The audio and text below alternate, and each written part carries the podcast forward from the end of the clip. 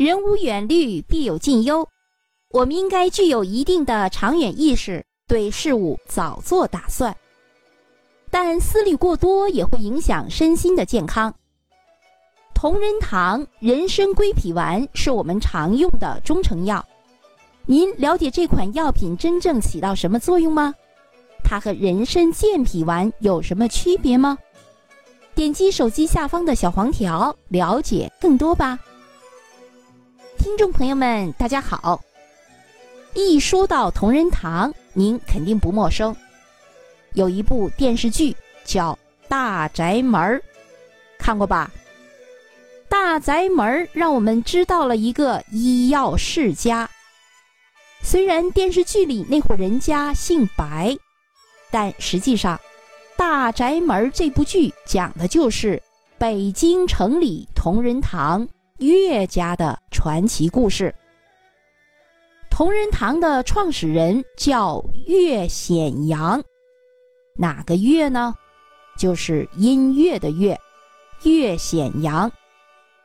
岳显阳的祖籍是浙江宁波。在明朝永乐年间，岳显阳的曾祖父岳良才就举家从浙江迁往了北京。以走街串巷、行医卖药为生。岳显阳是岳家第四代传人。清朝初年，这个岳显阳就在皇宫太医院里边出任一个文书的小官儿，干什么呢？就是收集大量的宫廷秘方、古方、民间验方以及祖传秘方。在康熙八年，也就是公元一六六九年，岳显阳就创建了同仁堂。从一七二三年开始，同仁堂就开始给朝廷里的皇上供奉御药，御药就是皇帝用的药，称之为御药。先后历经八代皇帝一百八十八年。在同仁堂的发展历程中，历代的传承人始终恪守着这样一条古训，什么古训呢？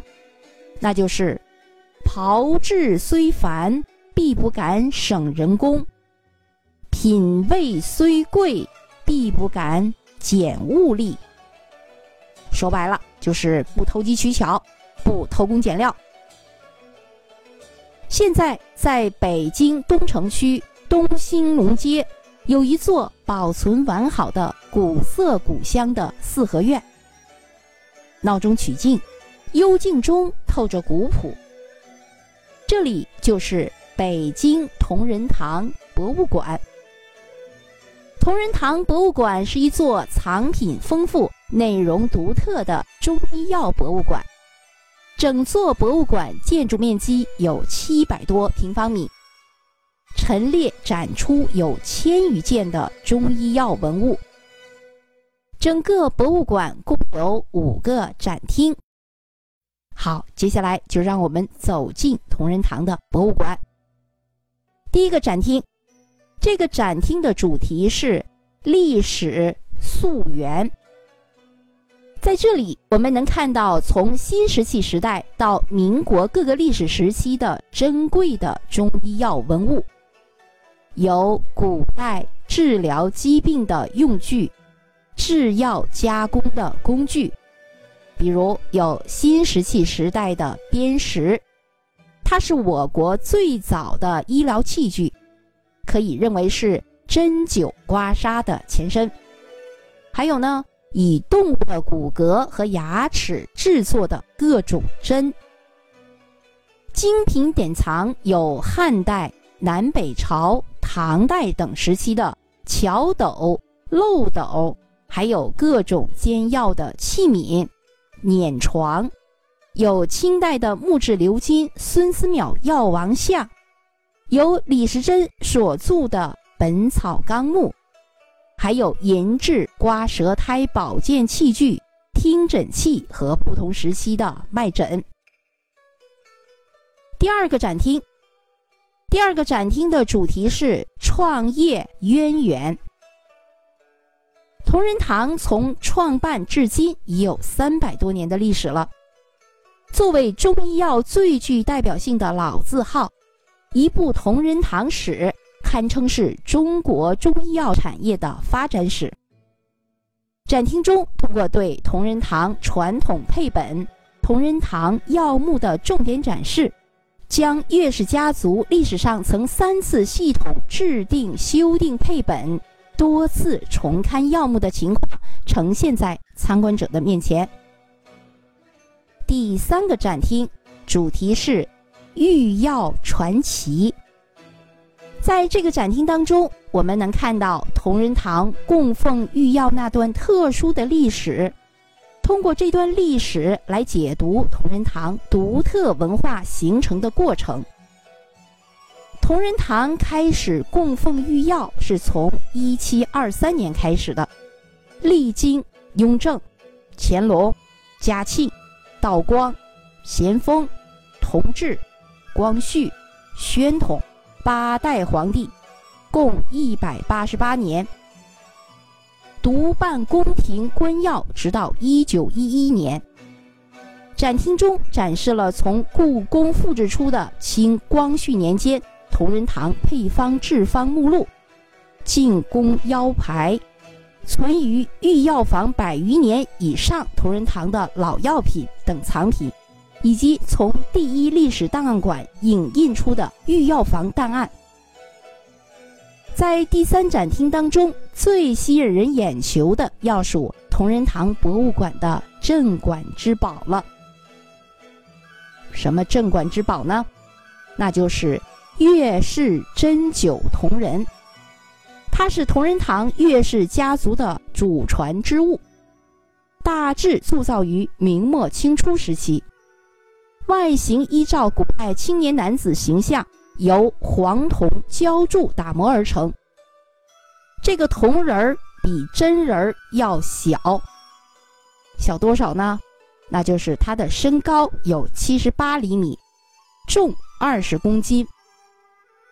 这个铜人儿身上精准地刻满了人体的三百六十多个主要的穴位，可谓是铜人虽小，百穴俱全。第四个展厅主题是保护传承。展厅中通过图片及摆放的药材标本，介绍了同仁堂优选地道药材和独特的炮制工艺。及精湛的制药技术。同仁堂挑选药材有极其严格的质量标准，用药讲究的是地道、上等、纯洁。地道药材是指在一特定自然条件、生态环境的地域内所产的药材。上等指的是其等级的规格，纯洁。指的是前处理，比如人参要去芦，麻黄要去根。第五个展厅主要展示的是同仁堂如何创新发展。目前，同仁堂已经发展成为拥有六大二级集团、研究院、中医医院、教育学院及两个储备公司。现代制造业、零售药业和医疗服务三大板块，海内外两个市场，年销售额超过了二百亿元。说到这里，您可能还意犹未尽。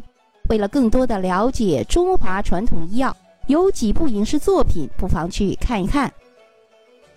电影《李时珍》，电影《乱世郎中》。